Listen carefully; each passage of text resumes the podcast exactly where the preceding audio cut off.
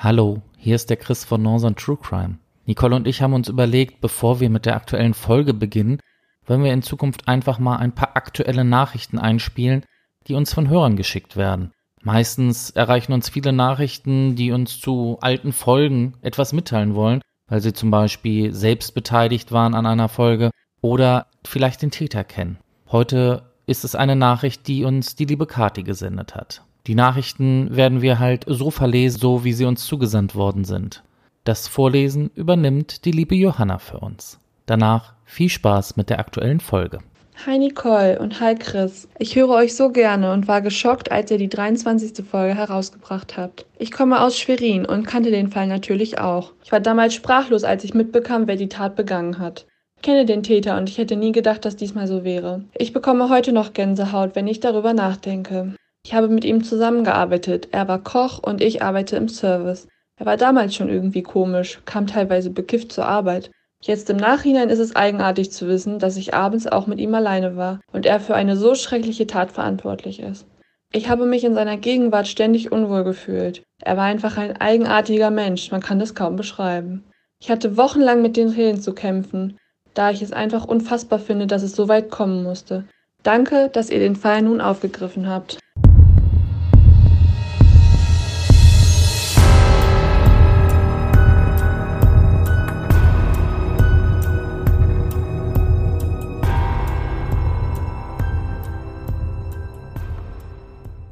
Herzlich willkommen zur 33. Folge von Northern True Crime. Mein Name ist Chris und ich begrüße euch alle zusammen sehr herzlich und natürlich begrüße ich auch meine charmante Kollegin Nicole. Ja, hallo dort draußen. Folge 33, ist das eine Schnapszahl? Was haben wir denn heute? Ich habe mir heute etwas Besonderes überlegt. Wir haben uns ja für unsere Folgen immer mal vorgenommen, mal den Täter, mal das gerichtliche Verfahren oder mal die Tat in den Fokus zu rücken. Und in unserem heutigen Fall rücken wir einmal das Opfer ins Rampenlicht. Denn wir können uns gut vorstellen, dass es ihr gefallen hätte, noch einmal im Scheinwerferlicht zu stehen. Wir sind heute in Bremen und wir reden über Maria Grevesmühl. 1936 wurde sie als jüngstes Kind des berühmten Konzertmeisters und Musikpädagogen Hermann Grevesmühl geboren und wuchs in wohlhabenden Verhältnissen auf. Bereits in jungen Jahren kam sie durch ihren Vater mit dem Geigenspiel in Kontakt und wurde perfekt ausgebildet. Sie wurde zu einer der besten Violistinnen in Deutschland. Sie spielte teilweise auch als Solistin im Jugendkammerorchester ihres Vaters. Nach dem Krieg, es war wohl im Dezember 1952, erwähnte und lobte die Presse ihren Vortrag von Mozarts Violinkonzert Nummer 5 in A-Dur und bescheinigte der damals erst 15-Jährigen, dass sie erneut ihre Begabung, aber auch ihre weitere Vervollkommnung unter Beweis gestellt habe. Ein paar Jahre später, im Februar 1956, gehörte sie bereits dem Kreisorchester Diepholz Fechter an und erntete für ihr virtuoses Spiel stürmischen Applaus in den verschiedensten Vorstellungen. In den folgenden Jahren trat sie oft als Solistin auf oder gastierte auch im Ausland. Erneut einige Jahre später, im April 1968, brachte sie beim 21. Wagekonzert in Bremen eine Sonate von Otto Busch zur Uraufführung. Anfang der 70er Jahre entschied sich Maria Grevesmühl dann dazu, dass sie gerne unterrichten und ihr Können weitergeben würde. Im Jahr 1972 erwarb sie beim Bremer Händler Dietmar Machold für 200.000 deutsche Mark eine Stradivari-Violine aus dem Jahr 1694, die Maria ex Mior Mackenzie. Mehr als 20 Jahre lang arbeitete sie am Konservatorium der Freien Hansestadt Bremen sowie an der daraus hervorgegangenen Hochschule für Künste in Bremen als Musikprofessorin. Sie war dort zunächst Konzertmeisterin im Hans-Joachim Kaufmann Orchester, ehe sie in den 1980er Jahren für ihre Studenten ein eigenes Kammerorchester gründete zwischen 1987 und Oktober 1993 amtierte Maria Grevesmühl als Präsidentin der in Mainz ansässigen European String Teachers Association und darüber hinaus war sie 1988 sowie 1989 Mitglied der Jury beim internationalen Wettbewerb für Violine der Kulturstiftung Hohenlohe, der im Kloster Schöntal ausgetragen wird. Ferner gehörte sie dem Kuratorium der Dr. Ernst Koch Stiftung an, aus dem sie auf eigenen Wunsch ebenfalls im Oktober 93 ausschied. Den richtigen Partner fand Maria leider nie und auch blieb sie kinderlos. Nicole, jetzt ist sicherlich nicht jeder so musikbewandert wie du und kann mit dem Wort Stradivari-Violine nicht so viel anfangen. Kannst du vielleicht etwas über diese Violine und besonders über die Maria X Muir Mackenzie erzählen? Ja, das kann ich machen. Wobei ich jetzt sage, mit Violin habe ich auch nicht so ganz so viel am Hut. Aber diese Stradivari-Geigen haben ihren Namen nach ihrem Erbauer Antonio Giacomo Stradivari, welcher ungefähr zwischen 1644 und 1737 lebte. Er war ein italienischer Geigenbaumeister und Gitarrenbauer, der wie sein Kollege Guarneri del Gesu in Cremona ansässig war. Er wird von vielen als der beste Geigenbauer der Geschichte angesehen. Seine Geigen sind die wertvollsten Saiteninstrumente, die es derzeit auf dem Markt gibt, und die werden teilweise für viele Millionen Euro gehandelt. Für nachweislich originale Stradivari-Instrumente zahlen Liebhaber extreme Preise. 1998 wurden bei einer Versteigerung bei Christie's in London für die Kreuzer 947.500 Pfund Sterling bezahlt. Das sind etwa 1,5 Millionen Euro. Einen weiteren Rekordpreis erzielte die von Christie's in New York versteigerte Lady Tennant im April 2005. Ein unbekannter Bieter bezahlte 1,53 Millionen Euro. Am 16. Mai 2006 wurde dieser Preisrekord neuerlich in den Schatten gestellt, als Christie's in New York die Stradivari mit dem Namen Hammer für 3,544 Millionen US-Dollar, das sind rund 2,7 Millionen Euro, versteigerte. Den bis heute höchsten Preis erzielte die vom Auktionshaus Theresio in London im Juni 2011 versteigerte Lady Blunt. Ein unbekannter Bieter bezahlte bei der Internetauktion 9,8 Millionen Pfund Sterling, das sind rund 11 Millionen Euro. Diese Geigen sind so besonders, weil ihr Spiel oft als sehr lebhaft beschrieben wird. Sie flackern und der Ton bewegt sich wie ein Kerzenlicht. Eine weitere Besonderheit einer Stradivari ist, dass sie äußerst gut im Bereich zwischen 2000 und 4000 Hertz spielt, dem Klangbereich, in dem das menschliche Ohr am empfindlichsten ist. Dies führt dazu, dass selbst ein leise gespielter Ton in einer großen Konzerthalle weithin hörbar ist, wenn er auf einer Stradivari gespielt wird. Die Maria Exmuir Mackenzie hat eine lange und bemerkenswerte Geschichte, die in einem Brief von 1902 beschrieben wird. Früher gehörte sie zur berühmten Sammlung von ähm, Charles Wilmot von Antwerpen und wurde, wie wir glauben, von ihm vom Gant aus Paris gekauft. 1887 verkaufte er sie an Herrn C.G. Meyer, ein leidenschaftlicher Amateur, ein gebürtiger Deutscher. Zu gegebener Zeit verkaufte dieser letzte Gentleman die Geige an den verstorbenen W.E. Hill und später verkauften wir es an Herrn Robert Crawford von Edinburgh.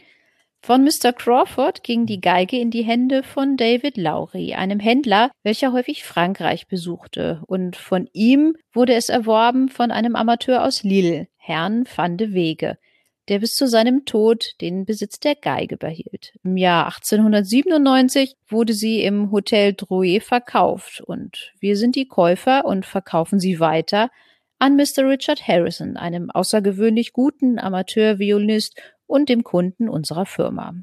Dieser Brief stammt von W.E. Hill und Sons von London. Was an dieser Geige auch besonders ist, dass sie in den 300 Jahren ihres Bestehens fast keinerlei Schäden aufwies. Vielen herzlichen Dank erstmal, Nicole. Das waren ja doch viele Namen und viel Geschichte. Aber ich denke, so könnt ihr euch jetzt mal einen kleinen Einblick über eine Stradivari-Geige machen und ganz besonders über die Geige, die Maria Grevesmühl gehörte. Wenn ich mich nun recht entsinne, hat die Geige mittlerweile einen beachtlichen Wert von circa 1,2 Millionen Euro. Aber genug über diese tollen, aber auch sehr teuren Geigen. Kommen wir zurück zu Maria Grevesmühl. Wir befinden uns am Abend des 28. Oktobers 1996 in der Hochschule für Künste in Bremen. Maria und ihr eigens eingerichtetes Kammerorchester studieren gerade das Werk Die Holberg Suite von Edward Grieg ein. Maria ist mittlerweile 60 Jahre alt und kann stolz darauf sein, was sie in ihrem Leben erreicht hat. Die Probe an diesem Tag läuft sehr gut ab, nur ab und zu muss Maria selbst eingreifen und auf ihrer Stradivari-Geige, welche sie halt immer dabei hat, ihren Schülern etwas vorspielen. Nach dem Ende der Probe diskutiert Maria noch mit dem 21-jährigen Vasile Darnea. Der Rumäne ist einer der besten Schüler von Maria Grebesmühl und spielt im Orchester die erste Geige. In seinem Heimatland erfuhr Vasile ab dem fünften Lebensjahr eine rudimentäre musikalische Früherziehung. Bereits als Schüler erhielt er in seinem Heimatland Rumänien mehrere Auszeichnungen. Im Jugendalter ließ er sich von Schleppern nach Deutschland bringen. Anschließend verdiente er sich dort seinen Lebensunterhalt als Straßenmusiker in verschiedenen Orten.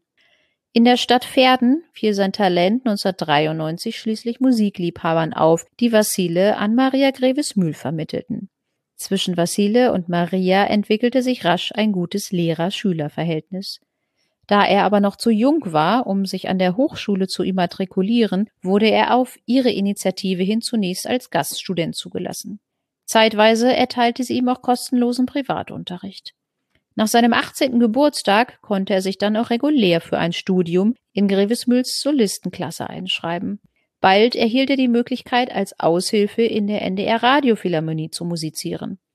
In letzter Zeit war aber immer mehr von einer feinen Rivalität und einem heimlichen Machtkampf zwischen Vassile und Maria zu hören. Der Rumäne habe Verbesserungsvorschläge nicht länger stets widerspruchslos akzeptiert und zeitweise zu erkennen gegeben, dass er womöglich der überlegene Musiker sei, so einige Kommilitonen. Vasile wirkte an diesem Montagabend bei der Probe außerordentlich inspiriert, fast ein wenig überdreht. Nach dem Gespräch mit Vasile packt Maria ihre Stradivari zusammen, löscht die Lichter und macht sich auf den Weg zur Bahnhaltestelle. Ende Oktober ist es schon dunkel draußen. Sie steigt in den Zug Richtung Schönebeek, einem Ortsteil in Bremen, wo sie lebt. Am Bahnhof kommt sie noch an, allerdings nicht mehr aus dem Bahnhof heraus. Knapp zwei Stunden nach dem Verlassen der Fachhochschule entdeckt ein 15-jähriger Junge die Musiklehrerin auf einer der Bahnhofstreppen. Maria Grevesmühl liegt dort mit dem Gesicht nach unten. Eine Kopfhälfte war von dem Sturz zerschmettert. Der Junge ruft die Polizei und die wiederum den Notarzt. Aber für Maria kommt jede Hilfe zu spät. Neben der Leiche findet sich die Handtasche mit Schmuck und Bargeld. Deshalb geht die Polizei zuerst von einem tragischen Unfall aus. Eine etwas ältere Frau übersieht im schwachen Licht eine Stufe und stürzt tragisch zu Tode. Nach den ersten Befragungen der Polizei fällt allerdings sehr schnell auf, dass zwar Handtasche, Schmuck und Bargeld noch da sind, allerdings ist die Stradivari-Geige in ihrem Koffer verschwunden. Und so ermittelt die Polizei nur nach einem Unbekannten, denn die weiteren Spuren verraten, dass sie offenbar beim Treppenaufstieg von einer entgegenkommenden Person zu Fall gebracht worden sei. Ob es zuvor ein Handgemenge gab, bleibt allerdings zuerst unklar. Bei der Kriminalpolizei wird eine 14 Mann starke Mordkommission eingerichtet und die kann innerhalb kürzester Zeit schon einen Erfolg vermelden.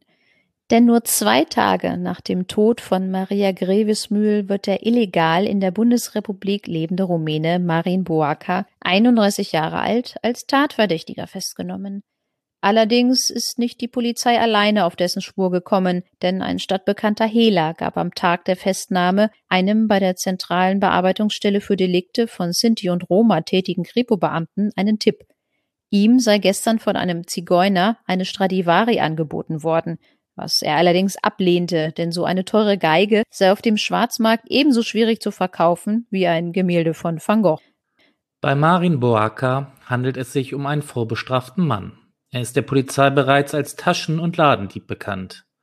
Immer wieder wurde er ausgewiesen und abgeschoben, kehrte allerdings immer wieder auf illegale Wege zurück nach Deutschland. Die Polizei kann sich nicht vorstellen, wie jemand wie Marin von dieser wertvollen Geige Kenntnis haben konnte, bis sie in seiner Tasche die Visitenkarte seines Landsmanns Vasile Daner in seiner Tasche finden. Nun fügt sich für die Polizeibeamten die Sache Puzzlestück für Puzzlestück zusammen. Kann es sein, dass Vasile scharf auf die Stradivari-Geige seiner Lehrerin war? Dass er ihr so beweisen wollte, dass er der eindeutig bessere Musiker ist? Hat er Marin beauftragt, die Geige für ihn zu stehlen? Marin Boaka verwickelt sich bei seiner Vernehmung immer wieder in zahlreiche Widersprüche und er merkt auch sehr schnell, dass die Polizei auch Interesse an Vasile hat. So sagt er zu seiner Entlastung, nicht er selbst habe die Idee zu der tödlich verlaufenden Raubtat gehabt, sondern Vassile. Er habe doch keine Ahnung gehabt. Er wisse gar nicht, was eine Stradivari sei und dass eine Geige überhaupt so viel wert sein könne. Erst habe man Maria Grevesmühl im Hof ihres Hauses überfallen und ihr dann die Geige wegnehmen wollen. Doch das habe er nicht übers Herz gebracht. Auf der Brücke am Bahnhof habe er die Frau dann geschubst. Später sagte er, nicht geschubst, Geige einfach weggenommen, kinderleicht. Es wäre fast zu einfach, ein von sich zu überzeugter Geiger, der einen Landsmann beauftragt, seine Lehrerin zu überfallen und die teure Geige zu stehlen. War es ein Unfall, dass Maria Grevesmühl starb, oder berechnetes Kalkül? Was den Fall auch wirklich noch skurriler erscheinen lässt, ist die Tatsache, wer die Polizeibeamten bei ihrer Arbeit begleitet. Es ist Radio Bremen, denn die haben nämlich die Möglichkeit erhalten, einmal die Ermittlungen für die Dokumentarfilmreihe Unter deutschen Dächern hautnah aufzuzeichnen. Journalisten mit Fotoapparaten und Videokameras, Mikrofonen und Notizbüchern sind dabei, als Marin Boaker verhaftet wird. Auch nehmen diese Kameras auf, als er Vasile belastet. Heimlich werden Teile beim Verhör aufgezeichnet. Auch sind die Journalisten bei der Obduktion dabei. Nach der Vernehmung von Marin führt die Polizei eine Hausdurchsuchung bei Vassile durch und die Kamerateams sind live dabei. Vassile wird noch in dieser Nacht als Anstifter zum Raubmord an Maria Grevismühl festgenommen und in Untersuchungshaft gebracht. Selbst beim Verhör lungern die Journalisten vor der Tür und nehmen das Verhör mit auf. Der Polizeibeamte fragt, Sie haben die Frau auf dem Gewissen, Ihre Gönnerin. Die haben Sie auf dem Gewissen. Vassile antwortet, nein. Der Polizeibeamte sagt daraufhin, ja, sehr wohl. Vassile erneut, nein. Darauf erneut der Polizeibeamte, Sie haben sich die Finger nicht schmutzig gemacht. Alle Tonaufnahmen werden vom Kamerateam aufgezeichnet. Es scheint so, als hätte weder Polizei noch die Medien aus dem großen Skandal des Gladbecker Geiseldramas von 1988 gelernt. Das Fernsehteam von Radio Bremen hängt der Kriminalpolizei bei der Hausdurchsuchung regelrecht im Nacken. Gute Polizeiarbeit, so dass in alle Richtungen ermittelt wird, findet in diesem Fall so gut wie gar nicht statt. Die Kripo habe sich vielleicht auch unter Druck der Kameras schon auf Vasile festgelegt. Der Fernsehreporter spornt die Beamten sogar an und äußert Aussagen wie Aber ihr kriegt ihn. Als Vasile sich in Untersuchungshaft befindet, findet eine zweite Hausdurchsuchung bei ihm statt. Wieder mit dabei das Kamerateam und die Journalisten. Eine Polizistin blättert im Schlafzimmer von Vasile Darnea vor laufender Kamera in seinem Fotoalbum. Ein Bild zeigt den Straßenmusikanten mit seiner Geige in der Pferdener Fußgängerzone. Schwiegermutters Liebling, sagt die Kripo-Beamtin. Der Film, der aus den Aufnahmen entsteht, wird vom deutschen Anwaltsverein scharf kritisiert, weil er die Unschuldsvermutung aufs gröbste verletzt habe. Das Hamburger Landgericht verbietet später einige Szenen, weil sie die Persönlichkeitsrechte des Geigers extrem verletzt. Denn die Hausdurchsuchungen werden ohne sein Wissen und Einverständnis vorgenommen. Gegen die Polizeibeamten, die den Journalisten erlaubt hatten, die Wohnung zu betreten, wird ein Ermittlungsverfahren eingeleitet. Keiner bei der Polizei stellt sich die Fragen, wer außer Vasili wusste von der Geige? War es eine Auftragstat? Wer steckt wirklich dahinter? Was ist mit dem dubiosen Personen im Umfeld von Marin Boker? Wolfgang Roy, Chef der Bremer Mordkommission, findet auf einer Pressekonferenz sogar deutliche Worte für die Mittäterschaft von Vasile. Undank ist der Weltenlohn, sagt er. Als die Ermittlungen dann weitergeführt werden und Zweifel aufkommen, sind die meisten Spuren schon längst verloren gegangen. Denn Maria hatte viele Schüler. Kaum einer wusste nicht von der Stradivari-Geige. Ihre Adresse, ihre Lebensgewohnheiten, all das war bekannt. Auch, dass sie die Geige oft bei sich trug. Es sind viele Gründe denkbar, warum Marin Boaka den vielleicht wirklichen Anstifter nicht nannte und die Aufmerksamkeit der Polizei auf den ihm nicht sonderlich nahestehenden Vasile lenkte. Vasile und Marin kannten sich schon lange, denn sie kamen beide aus Rumänien und lernten sich kennen, als Vasile noch als Straßenkünstler unterwegs war. Vasile hatte eine kleine Wohnung mit einem Zimmer und einem Telefon, womit man in die Heimat telefonieren konnte. Marin hielt sich oft dort auf. War Marin Boaka vielleicht eifersüchtig auf Vasile, jetzt, wo der Geiger vor einer großen Zukunft stand? Marcele sagte aus, dass Maria ihm bei der Diskussion nach der Probe gesagt habe, dass er beim nächsten Auftritt zusammen mit einem Kommilitonen das Doppelkonzert von Johann Sebastian Bach spielen sollte, worüber er sich sehr freute. Auf der anderen Seite sagt aber auch ein Bekannter von Vasile, dass der Geiger angeblich finanzielle Probleme habe. Sein Lebensstil sei einfach zu teuer gewesen. Ihm sei wohl das NDR-Konzert zu Kopf gestiegen. Fest steht, dass der Rumäne vor kurzem eine Musikerin aus London kennenlernte, mit der Freundin häufiger lange und kostspielige Telefonate führte. Auch ist nicht klar, welche Rolle Vasiles Bruder spielt. Der 37 Jahre alte Viktor, welcher sich seit einiger Zeit auch in Deutschland befindet, soll am 28. Oktober im selben Zug gesessen haben wie Maria Grevesmühl. Er befindet sich deshalb ebenfalls in Untersuchungshaft. All diese Fragen werden nun aufgeworfen und Marin Boaka verwickelt sich weiter in unzählige Widersprüche über die Tat und was nun wirklich am Abend des 28. Oktober 1996 passiert ist. Viktor wird schnell wieder entlassen, weil ihm nichts nachzuweisen ist, und auch drei Monate nach der Verhaftung von Vasile kommt dieser zur Verblüffung der Öffentlichkeit, die von ihm längst als dem Anstifter überzeugt ist, mangels dringenden Tatverdachts wieder auf freien Fuß. Die Strafkammer des Landgerichts Bremen stellt fest, dass die vom Fernsehen begleitete Hausdurchsuchung bei ihm rechtswidrig war, weil es keine richterliche Anordnung dafür gab und auch nicht Gefahr im Verzug vorlag. Im März 1998 kommt es dann zu dem Prozess vor dem Landgericht in Bremen. Angeklagt sind Marin Boaka und Vasile Danea. Am ersten Prozesstag legt Marin ein Teilgeständnis ab und gibt an, dass er Maria Grevesmühl überfallen habe und die Stradivari-Geige gestohlen habe. Er will sie allerdings nicht die Treppe heruntergestoßen haben. Aber auch hier verwickelt sich Marin wieder in Widersprüche. Er erklärt, nun sage er die Wahrheit, um anschließend hinzuzufügen, das ist alles falsch. In der Hauptverhandlung sagt er zur Vorsitzenden Richterin Hilka Robrecht, die Polizei hat mir nicht geglaubt, also musste ich versuchen, etwas zu finden, was sie mir glaubten. Erst beschuldigt er Vassile Darnea, den Überfall geplant zu haben. Dann nimmt er diese Aussage zurück und behauptet, ein anderer Musikstudent, der Klavierspieler Razvan D., sei der Drahtzieher des Überfalls gewesen. Razvan D. ist ein Kommilitone von Vassile. Er hat oft mit ihm im Zimmer von Frau Grevesbühl gesessen und den Geiger am Flügel begleitet. Zu den Vorwürfen kann Razvan D. nicht mehr befragt werden. Zehn Tage nach dem tödlichen Überfall auf die Lehrerin hat er sein Studium überraschend abgebrochen und ist nach Rumänien zurückgekehrt. Seitdem ist er verschwunden und gilt für die Behörden als unauffindbar. Die Vorsitzende hat mit Marin ihre Not. Was sollen wir ihnen denn nun glauben? Schließlich antwortet er patzig, weil er sich im eigenen Wirrwarr nicht mehr zurechtfindet. Sie mögen glauben, was sie wollen. So kann man eigentlich den ganzen Prozess zusammenfassen. Man möge glauben, was man will. Denn so verhalten sich auch die vielen Zeugen aus dem näheren Umfeld von Marin Boaka. Es gibt nichts als Mutmaßungen, Gerüchte und noch mehr Gerüchte. Ungefähr hört man dann die bekannte Aussage, vielleicht ist Vasile das Engagement beim NDR zu Kopf gestiegen oder manchmal kam es mir vor wie ein heimlicher Machtkampf zwischen der Lehrerin und dem Schüler. Der Staatsanwalt Frank Reppmann ist genervt und stöhnt, ein Wust von Angaben. Weiterbringen werden diese Aussagen das Gericht allerdings nicht. Viele ehemalige Schüler von Maria Grevesmühl werden ebenfalls vernommen. Sie sei eine außergewöhnliche Lehrerin, versichern auch ihre Kollegen.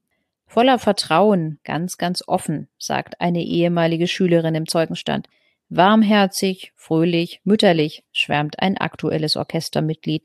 Selbstbewusst, kenntnisreich, mit hohem Anspruch an sich und andere, berichtet ihr Professorenkollege. Der Gerichtsmediziner erstattet dann sein Gutachten und meint, dass das Opfer noch gut 10 bis 20 Minuten nach dem Treppensturz gelebt haben muss, bis es starb. Die maximale Gewalteinwirkung am Hinterkopf und die Verletzungen im Gesicht ließen sich allein nicht durch einen Sturz erklären.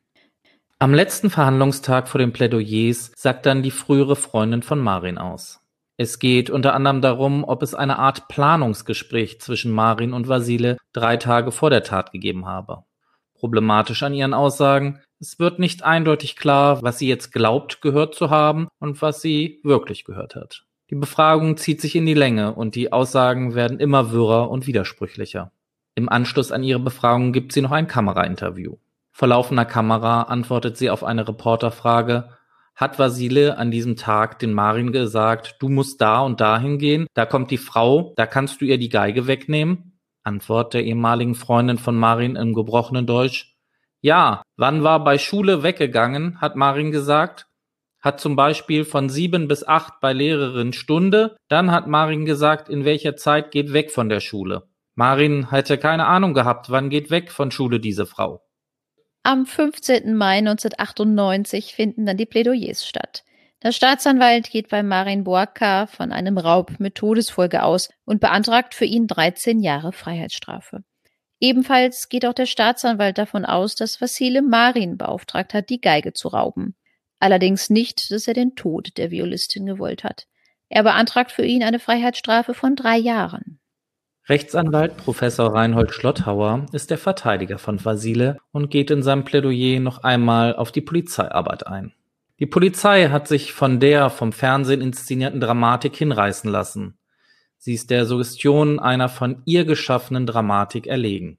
Man hatte die Spur, man war Kommissar und hatte den Schubser und den Geiger. Wir in Bremen haben ja Märchen gern, aber das hier ist eindeutig zu viel erklärt Schlotthauer am Ende seines Schlussbeitrags. Er beantragt einen Freispruch für Vasile Danea.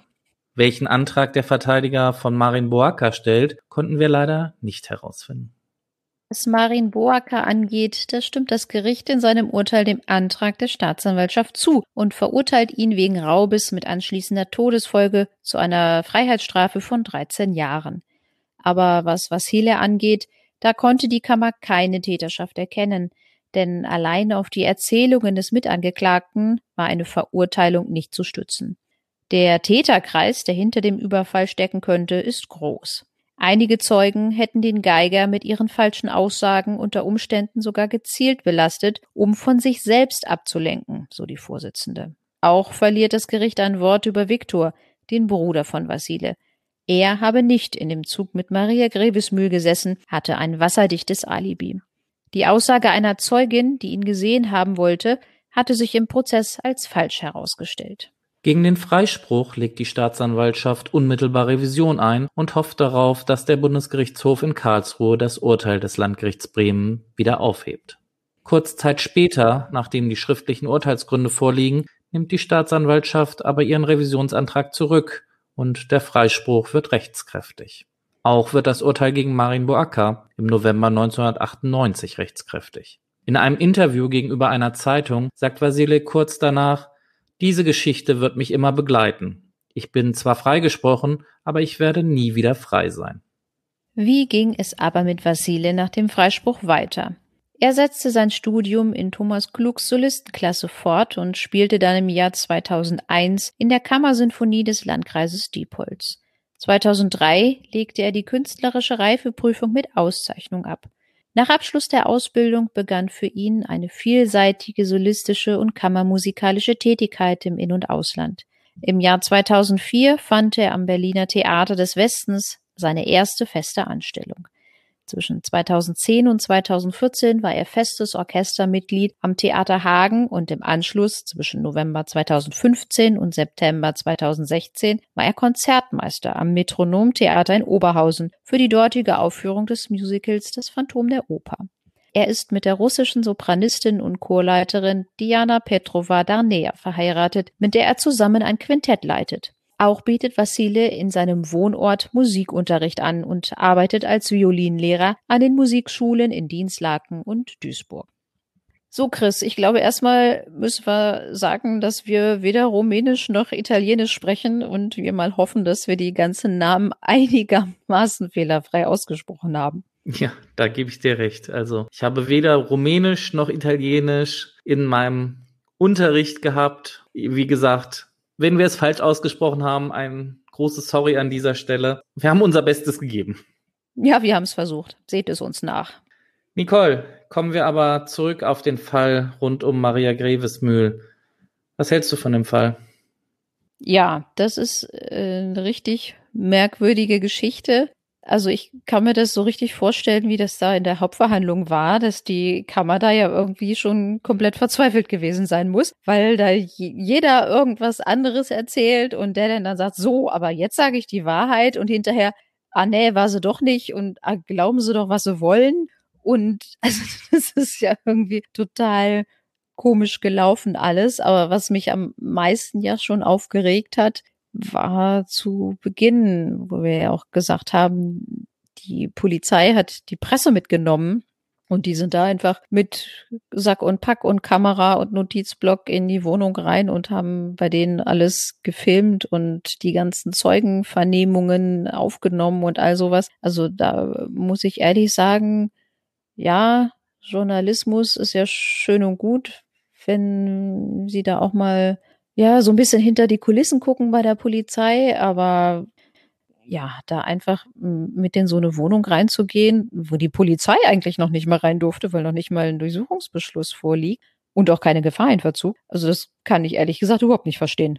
Also ich muss da tatsächlich dem Verteidiger wirklich recht geben. Ich glaube, die Polizei hat sich da so ein bisschen von dem Kamerateam und den Reportern ja verleiten lassen. So, ja, oh ja, da gehen wir jetzt hin, da gehen wir jetzt rein, komm, den holen wir da raus und der war das bestimmt. Das ist doch ganz eindeutig, dass die Visitenkarte da bei dem war, ganz eindeutig und ich glaube, die haben da einfach dann nicht mehr nachgedacht, sondern sich wirklich, so leid es mir tut, sich von den Reportern da belatschern lassen.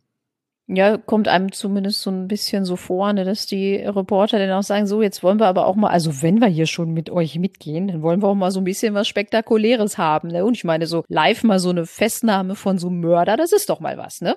Ja.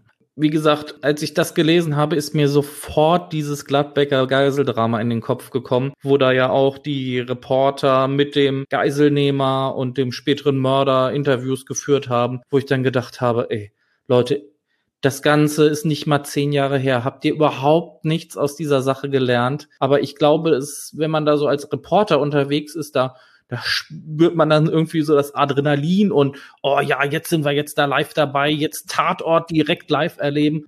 Aber dass man da so wirklich mal so Anstand, persönliche Werte und sowas. Ja, vor allen Dingen auch die Persönlichkeitsrechte und ja, von den, von den Menschen halt, ne? Weil wenn man jetzt wirklich auch sagt, hinterher wird denn da jemand freigesprochen, und das kann ich auch verstehen, dass der Anwaltsverein das dann erstmal so kritisiert, dass man dann auch sagt, ja, ihr könnt doch hier nicht irgendwelche Sachen veröffentlichen von Menschen, die noch nicht mal rechtskräftig verurteilt sind. Weiß überhaupt niemand, ob die das waren.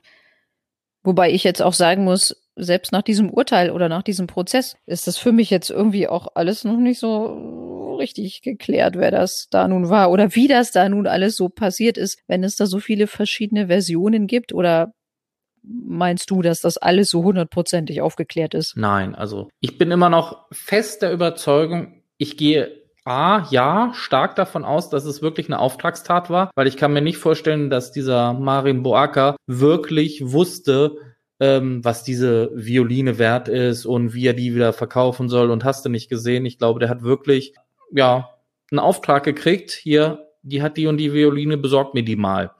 Und vielleicht hat dann die Übergabe nicht geklappt und dann hat er gedacht, ja, scheiße, ich muss das Ding jetzt irgendwie loswerden und ist dann halt an diesen Hehler geraten, der ihn dann natürlich auch gleich prompt verpfiffen hat. Ja, das ist, das ist auch so eine schräge Sache, ne? Aber äh, so eine Stradivari-Geige, einfach so auf dem, ich sag mal, Schwarzmarkt loszuwerden, das ist, glaube ich, gar nicht mal so einfach.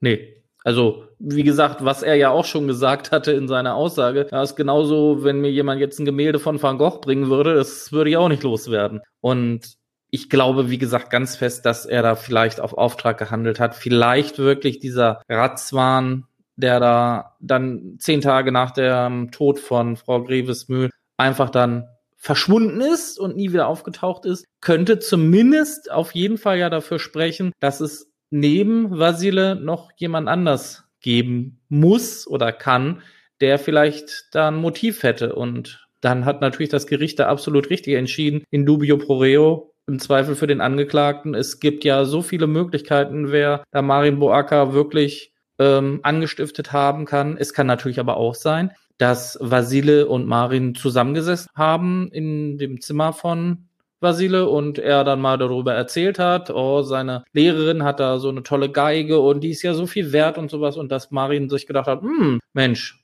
die mache ich mir mal zu eigen und verkloppt die an meinen bekannten Freund, der ja Hehler ist. Ja, gut, ich weiß ja nicht, ob der denn dann auch wirklich wusste, was die wert ist, ne? Also, ob das da Ja, es ist alles ein bisschen schwierig, auch was mit diesem rumänischen Klavierspieler ist, der da auch nicht mehr aufgetrieben werden konnte. Das wäre ja vielleicht auch nochmal ein wichtiger Zeuge gewesen. Ne? Auch so ein bisschen merkwürdig, dass der da komplett abgetaucht ist, dass man den nicht mehr findet. Ja, genau, das war ja, was ich gesagt habe, dass ich mir auch gut vorstellen könnte, dass der vielleicht Auftraggeber ist. Was meiner Meinung nach auch noch dafür spricht, dass es eine Auftragstat war, ist, dass ja Geld und Schmuck aus ihrer Handtasche nicht gestohlen worden ist. Also als ich sag mal, normaler Gauner oder Gangster, da nehme ich doch erstmal das mit, was ich am leichtesten kriegen kann, zumindest das Bargeld mal aus der Tasche. Ja, klar. Wenn man so der, ich sag jetzt mal, normale Straßenräuber ist, so der handelsübliche Taschendieb, der nimmt sich in der Tat erstmal die Sachen, die er, ich meine so, und, und, und wenn es nur 70 Euro sind oder was ist ja auch egal, hast du erstmal ein bisschen, bisschen Geld, ne? Also, dass das jetzt einfach irgendjemand war, das glaube ich auch nicht. Also ich denke schon, dass das wirklich auch aus diesem, ich sag jetzt mal, ihrem näheren Umkreis da kam. Ja, ich finde es sehr tragisch für Maria Grevesmühl, weil sie war ja wohl wirklich eine hoch angesehene Violinistin. Sag doch Geigenspielerin. Eine hoch angesehene Geigenspielerin. Und ja, ich glaube, die hat da wirklich was bewegt, was in der Musikszene. Ich bin jetzt, ich gebe es zu, ich bin jetzt nicht so bewandert, was klassische Musik angeht oder Geigen oder Orchester oder so. Aber man muss wirklich den Hut ziehen vor dem, was sie in ihrem Leben halt geschafft hat. Und ich finde das echt beeindruckend. Ja, das muss ich auch sagen. Also ich kannte sie, also so vom, vom Namen her hat mir zwar was gesagt, aber uh, so richtig bewandert bin ich da auf dem Gebiet irgendwie wohl doch nicht. Ich wusste auch gar nicht, dass Diepholz ein Kreisorchester hat. das sind alles solche Sachen, da bin ich wohl doch nicht so in der Szene drin. Ich habe mal eine Dokumentation über diese Stradivari-Geigen gesehen. Also ich glaube, es gibt, ich weiß nicht, so sechs oder siebenhundert Geigen gibt es auch nur noch von dem. Und die sind in der Tat so total berühmt. Und wenn man da ja Violinist ist und sagt, dass man eine Stradivari-Geige hat, also da bist du echt der King. Ja, das glaube ich. Allein wenn du überlegst, dass diese Geigen ja über 300 Jahre mittlerweile alt sind. Also ich finde persönlich dafür, dass es dann, was hast du gesagt, 600, 700 Geigen noch gibt, finde ich das echt schon eine beeindruckende Leistung. Ja, ja, ja, das stimmt. Also das, das ist, die haben wohl einen sensationellen Klang, weil das auch so spezielles Holz ist, aus dem die gefertigt sind und so. Also das, das ist schon, äh, schon richtig krass, dass da so viel Geld für diese Geigen bezahlt wird. Aber da kommt natürlich auch nicht jeder dran. Ne? Also sie, sie kam ja schon aus wohl einem guten Elternhaus und deswegen konnte sie sich die ja auch nur kaufen, weil wenn, wenn sie da selber wenigstens nicht so ein bisschen Geld gehabt hätte, dann kommst du an so eine Geige gar nicht ran. Das wird ein ewiger Traum bleiben für dich als Geiger, mal so eine Stradivari-Geige zu spielen. Ja, das glaube ich gerne. Kommen wir noch einmal kurz zu der Geschichte mit dem Kamerateam zurück. Und zwar habe ich in Vorbereitung auf den Fall versucht, an diesen Film ranzukommen. Und es ist mir wirklich nicht gelungen, diesen Film noch zu kriegen. Ich habe auch tatsächlich mal bei Radio Bremen angefragt, ob es diesen Film irgendwie gibt. Da hat mir keiner darauf geantwortet. Und dann habe ich mal nach dieser Sendung unter deutschen Dächern recherchiert. Das war wohl ein richtiger Kassenschlager damals und läuft wohl jetzt auch schon wieder. Aber man findet nirgendswo mehr einen Hinweis auf diese Folge. Also irgendwie das wird wohl auch versucht, wirklich aus den Gedanken rauszustreichen. Okay, vielleicht haben die im Nachhinein auch selbst erkannt, dass das wohl jetzt nicht so ein großer Wurf war. Vielleicht auch nach dem, ja, man weiß ja nicht, was da jetzt so noch gelaufen ist, nachdem da dann auch ein Freispruch erfolgt ist, dass sie denn dann auch gesagt haben, so, okay, das Ding streichen wir mal, beziehungsweise wurde ja schon, was war das, Landgericht Hamburg oder Bremen oder ja, was, die Hamburg, ja. dann auch gesagt, die auch gesagt haben, gewisse Teile davon dürfen überhaupt gar nicht gezeigt werden. Nee. Allein, allein diese Vorstellung, da gehen die bei der Hausdurchsuchung mit, während er, also der Vasile, in U-Haft sich befindet und gucken erstmal durch seine Wohnung mit durch. Also klar, wenn die Polizei das macht auf richterlichen Beschluss, ist eine Sache. Aber dass dann auch noch Kamerateams, Moderatoren und Redakteure damit reinlaufen, also unglaublich. Ja, auch bei der Verhaftung denn live dabei. Ja. Das Verhör wird heimlich aufgezeichnet, also und bei, bei der Obduktion dabei und also solche Sachen. Also das finde ich auch schon ein bisschen, bisschen sehr schräg. Ja.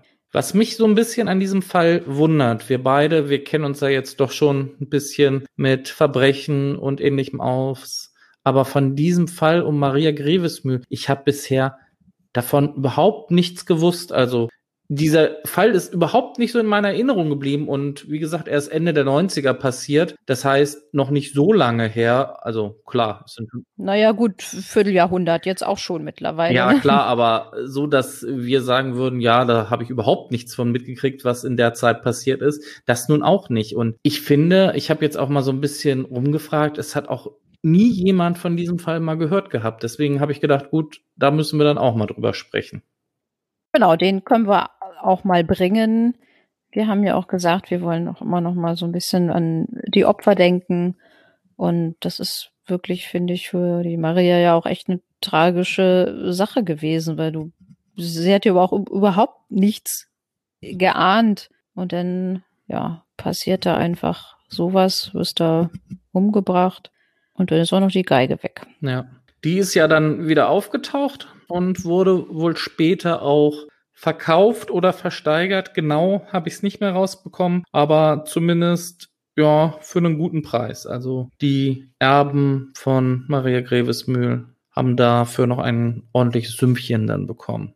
War die Geige denn wenigstens, aber das ist ja bei den Geigen auch so, wichtig? War die denn wenigstens noch unbeschadet oder hat die da irgendwie Schäden davon getragen? Weil das, das ist ja auch wirklich, finde ich, so, so eine Sache, gerade dadurch, dass es ja wirklich gar nicht mehr so viele Geigen von diesen Stradivari-Modellen gibt und die paar, die es noch gibt, die werden ja dann auf so eine Art und Weise dann doch zerstört. Hm. Genaues kann ich dir jetzt darüber nicht sagen, aber wie ich vorhin schon beim Fall gesagt habe, sie hatte vor zwei, drei Jahren einen Wert von 1,3 Millionen Euro. Also wird es wohl nicht so ein großer Schaden, wenn einer entstanden ist, gewesen sein. Nee, dann kann die ja nicht kaputt gewesen sein, ja. das stimmt wohl. Echt dramatischer Fall, vor allem wenn man mal so überlegt, sie hat ja niemandem was getan, ne? Also sie. Nee, eben total arglos. Naja, gut, weil die gesagt haben, die hatten da vielleicht so ein bisschen, so ein paar Streitigkeiten, dass der Vasile da schon so ein bisschen, ich sag jetzt mal so ein bisschen aufgemuckt hat und so eine Rivalität da so entstanden ist. Aber ja, ich, ich weiß nicht, ob sie, sie das denn dann auch so empfunden hat. Ich glaube, sowas gibt's gibt's unter Künstlern immer mal wieder. Ja, mit Sicherheit. Ich glaube auch, man braucht da, wenn man ganz nach oben will, einen gewissen Ehrgeiz. Sonst wirst du wahrscheinlich da immer nur die zweite Geige spielen. Also wenn du, ja, das, das ist ja aber so, das, das heißt, ja, das heißt ja aber im Orchester so erste Geige und zweite Geige. Und wenn, wenn du da, glaube ich, nicht so, so derjenige bist, der auch wirklich so ein bisschen ehrgeizig ist, dann kommst du da auch nicht nach vorne. Also du brauchst doch so ein gewisses Selbstbewusstsein ja auch. Ne? Das ist ja auch ähnlich wie bei, weiß ich nicht, Sportlern oder keine Ahnung, Politikern oder irgendwie sowas. Also da musst du dich schon vorne hinstellen und musst sagen, so Leute, ich bin der Geilste und äh, ich mach das jetzt hier, ne? Ja. Weil sonst, sonst äh, wird das, glaube ich, nichts. Dann stehst du bei den Geigern im Hintergrund. Zweite Geige halt. Mm. wir machen es auch dieses Mal so, wir werden euch zu dem Fall nicht ein Foto mal vom Täter einstellen, sondern ich denke, das bietet der Fall an. Wir stellen euch mal ein kleines Bild von Maria Grevesmühl auf unsere Instagram-Seite. Dann könnt ihr euch einmal noch anschauen, wer das war und vielleicht lest ihr da noch ein bisschen über sie nach. Oder über Geigen. Interessant finde ich das schon. Sehr schön. Wir können ja auch mal, wenn du sie findest, diese Dokumentation. Oh Gott, verlinken. das weiß ich gar nicht. Das ist schon, ist schon ewig her. Ich dachte, du hast ein Bild von der Maria X Muir McKenzie. Ja, da habe ich tatsächlich ein Bild. Ach was. Möchtest du das auch sehen? Dann stelle ich das auch mal Ja, das möchte ich auch sehen. Den gucke ich mir an bei Instagram. Ja, das, dann stelle ich dir und natürlich auch unseren Hörern dann nochmal die Maria X Muir McKenzie mit ein. Gut, Nicole, meinst du, wir können den Fall rund um Maria Grevesmühl, Marin Boaker und Vasile Derna oder Danea, wie auch immer sie heißen, ja. schließen? Ja, also ich wüsste jetzt nicht, was wir da noch zu sagen haben. Sind ja rechtskräftig abgeurteilt. Dann an dieser Stelle wie immer die gleiche Frage. Nicole, wo geht's denn das nächste Mal hin? Weißt du das schon? Also, der Fall ist noch ein bisschen in Arbeit, aber ich denke mal, das wird Niedersachsen werden. Okay, da freuen wir uns wieder drauf, was du uns dann in Folge 34 mitbringst. Dann bleibt mir nur noch, euch allen einen schönen guten Morgen, guten Mittag, guten Abend zu wünschen. Passt gut auf euch auf und vor allem bleibt gesund. Ja, ich wünsche auch alles Gute, bedanke mich fürs Zuhören und freue mich aufs nächste Mal. Tschüssi.